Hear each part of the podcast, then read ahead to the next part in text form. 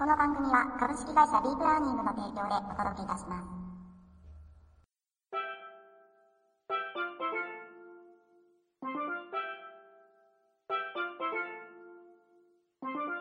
皆さんこんにちは。ザッツワンニャンライフ第261回目の配信をお届けしてまいりたいと思います。本日お送りいたしますのも私、明沢でございます。どうぞ最後までお付き合いくださいませ。今日はなんかいきなりね、お天気が崩れちゃって、昨日あたりまではすごく暑いぐらいの天気だったんですけれども、急に肌寒いということで、で、あの明日からまたね、暑かったりとかっていうことなんですが、私がね、いつも行っている整体の先生なんかは、まあ、カイロなんですけどね、B プランニングが全員お世話になっているというところなんですけれども、気温が上がる時の方が関節に影響が出るということなので、ぜひちょっと腰危険って思ってる方、十分にお気をつけいただいて、なんか今年はね、梅雨入りも早いって言ってるぐらいなので、多分ね、気圧の変化で関節とかね、ダメージを受ける人が多いんじゃないかなと思うんですけれども、十分にお気をつけいただいて、お過ごしいただければと思います。明さんも気をつけなきゃ。ね、急な話なんですけど、今ふと思い出して、お、皆さんにお伝えせねばって思ったんですけれども、実は私、先日誕生日で、この時期生まれたんですけど、この時期が一番苦手なんですよ。あの、この暑くなりかけっていうね、暑くなっちゃうと全然平気なんですけど、暑くなりかけになると、食欲が落ちたりとか、もう風邪もひきやすくなりますし、季節の変わり目でね。一番苦手な季節、でも一番好きな季節なんです。体調以外は。もう本当にこの時期夕飯豆腐とか暑くなりかけになってくると、豆腐に山形の出汁っていうのをかけて食べるっていうのに最近ハマってる。あの、みじん切りのきゅうりとか薬味とか昆布とかが入ってるやつなんですけど、あれがね、好きなんですよ、最近。それが夕飯。そして、えーこの時期に痩せとかないと、これからもっと大変みたいなね。本当に今年入って、近年稀に見るぐらい太りまして、年を取るって代謝が落ちるんだなっていうのをね、すっげえしみじみ感じてる今日この頃。本当に締めていかないとやばいっていうね、感じなんですが、夏に向けてね、そう思われてる女性の方、まあ、男性の方もね、多いかもしれません。一緒に頑張りましょう。というわけで今週もどうぞよろしくお願いします。本編入っていきます。まずはこちら、ライブドアニュースさんからお題をお借りいたしまして、人気のミックス犬、成長が想定外とクレームがつくケースもをご紹介させていただきます。昨今海外セレブが SNS で披露したことなどもあり、ミックス犬が人気となっている。ミックス犬とは、マルチーズ×プードルのマルプーや、チワワ×ダックスフントのチワックスなど、異なる犬種を掛け合わせた犬のことだ。全国でペットショップを展開するペットの専門店小島では、約15年前からミックス犬の取り扱いを始めた。当初は見たことがない変わった犬種として驚く方も多かったのですが、最近はミックス犬を目当てに来店される方も増えました。かっこ小島営業部岸本克之さん。日本ではミックス犬をペットショップで購入するケースが一般的。雑種といえどミックス犬の価値は血統書付きの犬種と変わらないという。そんな小島で今人気のミックス犬ベスト5を教えてもらった。その結果1位はマルプ、2位はマルチワ、3位はチワプ、4位はマルポメ、5位はチワックスといずれも小型犬種同士を掛け合わせたミックス犬が上がった。小型犬同士の掛け合わせが人気なのは日本独特の傾向。可愛らしさもさることながら日本の狭い住宅事情も関係しています。かっこ犬の幼稚園ワンコラボの奥田佳代さんということなんですね。まず冒頭ご紹介したんですけども、本当に多いです。えー私の近所にあるペットショップ、生態販売を行っているところでも、半分ぐらいがミックス犬になってきましたね。で、一時ある大手のペットショップさんで見てたら、一時ね、ミックス犬がすっごい増えたんですけど、今ね、なんか純血の子たちに戻ってきてる傾向もありました。で、マルプはマルチーズとプードルですよね。2はマルチワ、マルチーズとチワ。で、チワプ、チワワとプードル。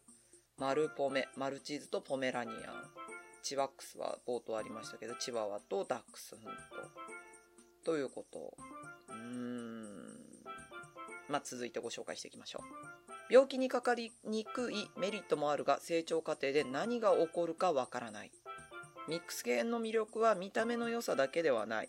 個体差はあるものの、特定の遺伝性疾患が出づらいことが分かっていると、白金高輪動物病院総院長の佐藤孝則さんは話す。純血種は後発犬疾患といい、病気になりやすい部分があります。あくまで可能性の話ですが、ミックス犬の場合、その弱い部分が補われ、病気になりにくいと言われています。過去佐藤さん。しかし逆も言え、場合によっては両親の弱い部分だけ出てしまうケースもあるという。さらに、前室の奥田さんは、サイズや毛の色など、子犬の時点ではどう成長するか読めないのも特徴だと話す。例えばマルプーの場合、マルチーズの成犬は2キロから3キロですが、プードルは7キロから9キロになる子も小さい子を希望していたのに大きくなったという話もよく耳にします。子犬の時では両親どちらの犬種の血が濃く出てくるのかわからないので、飼い主はどのように変化するか成長を楽しめるとともに想定外だったとクレームをつけるケースもあるようです。かっこ奥田さん。犬を飼うなら一生責任を持つ。これはミックス犬に限らず言えることだ。日本では小型犬同士のミックス犬が人気だが、世界には他にも多様なミックス犬が存在する。そんな中、問題も出てきているという。世界では体の大きさがかなり違う犬同士を掛け合わせるケースがあります。そういう犬たちがどう成長し、どんな病気を抱えるか、エビデンスがないため将来が予測不能。珍しい病気にかかる可能性もあります。過去佐藤さん。現在ミックス犬は犬種として認められていない。しかし今後さらに普及し、エビデンスが揃ったり、審査基準などが整ったら正式な犬種として認められる可能性はあると奥田さんは言う。そうなると、マルプーやマルチワという血統症ができるかも？ということなんですけれども、あの、すっごい嫌なこと言いますよ。今あんまり使われなくなってきた言葉ですけど、ミックス犬っていういわゆる雑種ですよね。まあ、血統症が全てではないとは思うんですけれども、血統症という観念から見ると、観点から見ると、血統症同士を持っている犬種が、別犬種が、えー、掛け合わさった場合、雑種として見られる。でさ、あんまり詳しくないんですけど、昔ちょっと聞いた話によると、一回でも雑種が出てしまった子の母体からは、その後純血種としての血統症っていうのは取れないっていう話をなんかちらっと聞いたことがあるんです。今どうなってるかわかんないし、うっすら聞いただけなので本当かどうかわかんないんですけれども、血統症ってそういうものらしいんですよね。きちんと血として、えー、保証しますよっていう証明書ですからね。まあそれをね、いたずらに悪用したりとかする方も中にはいたっていうのは事実ですが、うーんね。ほんといいように出れば可愛らしい子。見た目だけね。すっごいぬいぐるみみたいな可愛い子が生まれたりとかするんですが、なんかね、おすすめできない。なんか本当の、すっごいこう、ブリーディングに関して研究をしてる方が、新しい犬種を作ってくるっていうことに関して、えこうなるのはわかるんですよ。要はこう、品種改良をされてってるわけですよね。平たく言ってしまえば、こういうことって。そうじゃないですか。今、血統症ついたのかな？新しい血統症が発行されるって、新しい犬種でね。それってこういうことが出来上がってった結果で最終的に書いてあるこのマループとかマルチワとかっていう血統症ができるかもっていうのは品種改良されましたよ。新品種ですよっていうことですよね。それを今、そういう研究とか勉強をずっとされてきた方がやってるのかわかんないですけど、世にこう乱用されてるというか、普通にこう、なんか売れるから作っちゃえみたいな風潮が若干でもあるんじゃないかなっていうのはありますよね。だってすっげえいっぱいいるもん。っていうね。もちろん、例えば、うんとそうだな、ゴールデンドゥードルとかラブラドゥードルって言われている子たちって、もちろん問題もあると思うんですけれども、海外だとスタンダードプードルっていうのが介助犬とかにすごく多いんですって。補助犬とかっていうの。なんでかって言ったら愛嬌もあるし、毛も抜けにくい犬種である。サイズ的にも大きいから介助犬として使えるけれども日本だとラブラドールとかが多いじゃないですかでもラブラドールって結構毛が抜けたりとかする犬種なんですよねでそういった部分をうまくラブラドールとか、の勤勉さだったりとかゴールデンの明るさをさらに取り入れて、介助犬とかにとてもいいような状態になったのがゴールデンドゥードルだったりラブラドゥードルって言われてる子たちがある意味開発されてきてた。もちろん可愛さっていう部分もあったかもしれないけれど。それはスタンダードプードルの毛の抜けなさと愛想の良さとラブとかの勤勉さとかを兼ね備えた犬種として誕生してきたっていう経緯があるらしいんですよ。一説によると。説諸説ありっていうやつなんですけどね。そんな話もあるっていう話を聞いたことがあります。ただこの今のミックス犬の風潮っていうのはやっぱりね心配になる部分って佐藤先生がおっしゃられてるようにいいところ同士が出てくればいいけどそうじゃないこともあるよって。さらにサイズ感も分かりづらいっていう部分がある。性格もどっちが出るか分からない。もうチワポメとかって言ったらねすっごい神経質同士の部分が出てきちゃったら究極の神経質みたいな感じになる可能性があるわけじゃないですか。だからねあとこの海外でいうサイズの違いちょっと前に見たやつはポメラニアンとハスキーのミックスがめちゃくちゃ可愛いみたいな。いやいやいやいやってサイズ違いすぎでしょっていうね。だってね交配させるところからかなりの無理があるわけですよね。ってことは人工交配の可能性がある。精子を取ってメス犬の体内に注入する人工的にっていう可能性がある。でメスがポメだった場合ポメとハスキーのミックスだとしたらねポメがお母さんだとすっごい体の大きい子を産まなきゃいけないからまあお母さんはハスキーの可能性が高いですよね。そう逆やっちゃったらもう帝王切開とかっていうかもうポメのお腹裂けちゃうっていうレベルですよ。大型犬と小型犬ですから。だからそういったところも不用意にはできない。素人考えではやっちゃいけないところなんだろうなっていうのはありますよね。確かにすっごいミックス犬とか可愛いしいいような状態出てて出てって遺伝子系とかね病気とかに関してもそうですけどエビデンスがどんどんどんどん上がってくるような一過性のものじゃなければすごくいい部分なのかなとは思いますけれども。まあねなかなか難しいんじゃないかなと思います。本当ね不用意にねミックスいいよね珍しくていいよねっていうのはやめていただけたらいいかなと思います。というのがあって今回ご紹介をさせていただきました。ライブドアニュースさんからお題をお借りいたしまして人気のミックス犬成長が想定外とクレームがつくケースもをご紹介させていただきました。続いてこちらです。これもライブドアさんなんですけどこれはねちょっとププっていうね 部分です。怖くなるほどペットを賢いと思ったことはある？驚きの体験談いろいろをご紹介させていただきます。動物の賢い行動に驚かされた経験はないでしょうか？あなたのペットがしたことで気味が悪いほど知能が高いと思ったことはどんなこと？この質問に対する海外掲示板の回答をご紹介します。ということなんですね。もうねすごいなって思うのがいっぱいあります。いくつかね載ってるんですよ。で皆さんも多分うちの子すっげえ賢いって思う瞬間ってあると思うんですよね。私もあります。ジェットに。ほんとこいつ頭いいし頭使ってんなっていうのを感じることが、まあ、ちょっといくつかご紹介していきますね。うちにはチョコレートラブラドールと黒猫がいる。犬はテニスボールが大好きだけど猫は犬がハッピーなのが気に食わないのでテニスボールの上に鶏が卵を返すかのように座る。ある朝仕事に行こうとするとテニスボールの上に座る猫に向かって犬が吠えている。この意地悪めと思いながら戸棚からテニスボール3缶過去1缶3個入り。要は9個ですよね。を開けアパートのそこら中に投げてやった。犬が喜ぶのを見ても猫は気にしてない様子った。それに満足して仕事に行った。その晩職場から帰宅したら犬がダイニングルームで吠えていた。見ると10個のテニスボールがコーナーに寄せられ隅っこに寄せられて猫がガードしていた。その顔は愚か者め我が輩の勝ちだと言わんばかりだった。ということなんですね。猫強い。そして賢い。多分犬が遊び疲れて寝た頃に猫はそーっと動いてボールを10個集めてきて取れるもんなら取ってみなみたいな感じになってんだろうなっていうやつですよね。すごいな。あとまだ他に猫のとかもありますしあと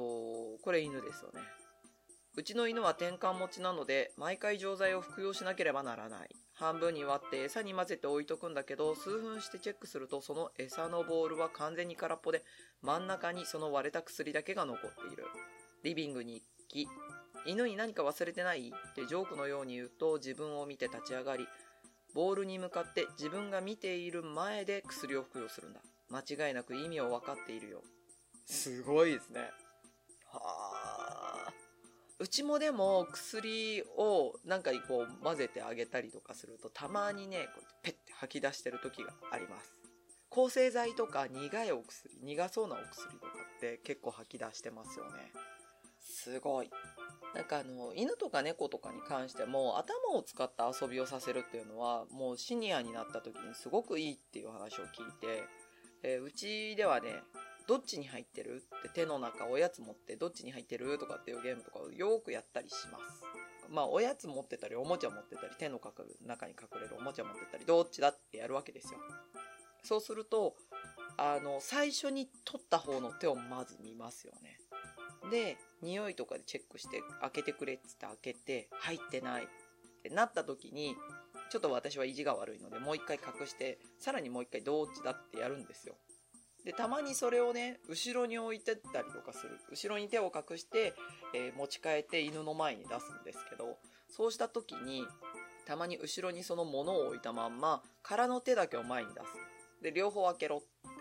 言って開けさせて中に入ってないときちんと後ろに回るんですよ。後ろを探しに行ったりとかする。賢いなーってちゃんと考えてんだなーって後ろに手がいったっていうこと。だからほんと頭使ってるんですよね。すごい。もう一個紹介しようかな。せっかくなんで。これでぜひ皆さんもちょっとリンクするんで読んでいただきたいと思います。いとこは池に鯉と2匹の犬を飼っている。ある晩犬たちが真夜中に一大事だと言わんばかりに吠えた。めったに吠えない犬なのでいとことその両親は何かあると思って確認に行った。すると鯉が池から飛び出ていてコンクリートの上でパタパタしていた。一匹は鯉を戻そうとしていてもう一匹は家族を呼んで吠えていた。魚が池に戻ると2匹は寝床へ戻っていった。それ以来彼らはよく池を見張っている。ということなんですあでもこれね似たようなのがありました。と前ねワンライでもお話ししたことあるかな。私以前ゴールデンレトリバー先代のお坊ちゃんの時にウサギもずっと飼ってたんですね。でまあ仲悪くて実は。まあもちろんですよね。ウサギからすれば犬は捕食者なのでやべえこいつっていう状態がウサギにあるわけですよ。でそのウサギが犬もね気になるんでこうやって鼻でフンフンってやるとよーくね怒られてたわけですよ。足でダンとかってやってね。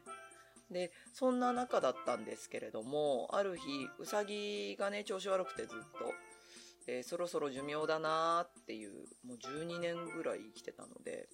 寿命だなーって思ってた頃体調悪くなってきてね。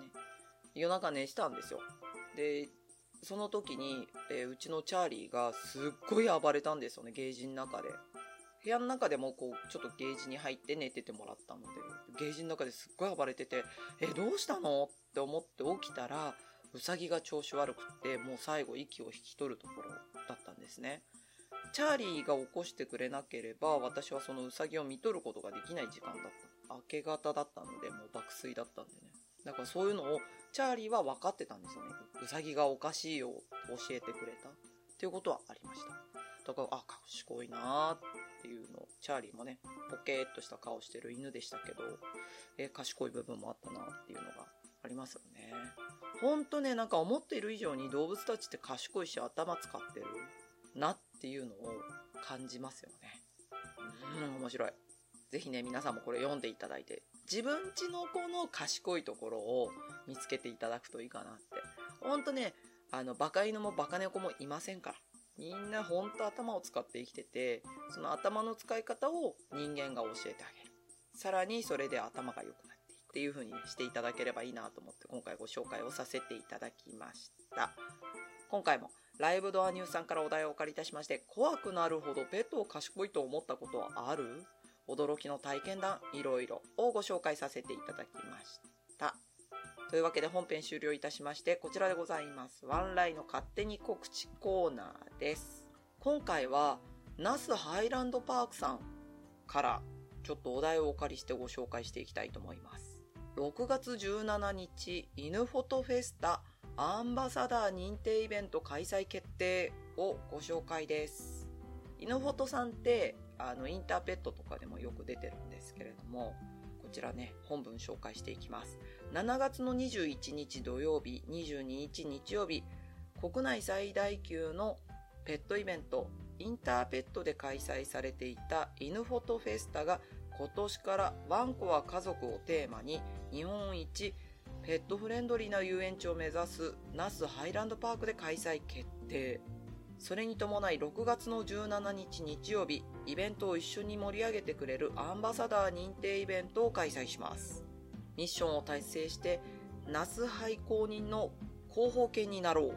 また公式ホームページや雑誌掲載の際にビジュアル写真で使用させていただくナスハイ東和ピュアコテージのモデル犬オーディションの予選会も実施します。モデル犬予選会は当日受付になります。モデル犬の本戦は犬フォトフェスタにて実施します。要は6月の17日にモデル犬の受付を行って、それから本戦をこの7月の21、22で行うっていうことですよね。要は、うちの子が看板犬になっちゃう那須ハイランドパークと東和ピュアコテージのモデル犬になるってことですよね。イベントの概要をご紹介です。6月の17日日曜日11時から17時。パーク営業時間は9時30分から17時。料金が大人1600円、子供800円、ワンちゃんは無料です。場所、那須ハイランドパーク内屋外ドッグラン、スケジュールです。9時半から園内フォトスポットを設置。17時まで。11時からモデル犬予選会エントリー受付。13時まで。ドッグゲームクリアで景品ゲット。15時まで。アンバサダー認定書設置。16時まで。14時からモデル犬オーディション予選開始とイベント内容は変更になる場合があります。えっと、園内自体も犬フォトスポット、犬の写真を撮れるスポットがいっぱい出るっていうことですよね。それが遊園地内にいっぱいあるっていうこと。で、うんと、アンバサダーというのが7月の21日、22日の犬フォトフェスタの広報をメインに今シーズン2019年1月6日まで那須ハイランドパークの広報犬として那須ハイで撮った犬フォト写真をブログやインスタなどの SNS にアップして広報活動をしてもらうワンコのことです。アンバサダー認定書、限定ノベルティ、限定フォトプロップスを贈呈し、那須ハイ公認アンバサダー犬として活動してもらいます。さらにアンバサダーに認定されたワンちゃんは、7月犬フォトフェスタ当日アトラクションやイベントが楽しめるワンダフルパスをプレゼント。通常1頭1000円ということなんですね。へー。うちの子がモデルになるチャンスがやってくる。さらに言うとそれだけじゃなくていろんなところで写真が撮れる。ナスハイポーズっていうので SNS にいいな、面白そうだなただね、6月の17日行けないんですよね。お教室なんです。あ、どうしよう、これに行っちゃうっていう生徒さんいらっしゃったら、私泣いちゃう。でもまあね、楽しんでいただきながら、遊園地ってなかなかね、犬連れてっていうのはなかなか難しいかもしれないですけど、遊園地に犬を連れて行って、さらにはそこでいろんな写真を撮って思い出を作って、モデル犬になるチャンスもありますよっていうことですよね。なので、興味のある方、ぜひ遊びに行っていただくといいかもしれません。ほんと綺麗な写真のね、背景作ってらっしゃる方とかいっぱいいらっしゃるのでね。興味のある方遊びに行ってください。というわけで今回、那須ハイランドパークさんより6月17日、犬フォトフェスタアンバサダー認定イベント開催決定をご紹介させていただきました。ワンライの勝手に告知コーナーでした。というわけで次のね告知が6月の3日。昨年は諸事情によりちょっと出展できなかったんですけれどもちょうどねあのねあるテレビ番組で紹介されてたんですよこれ。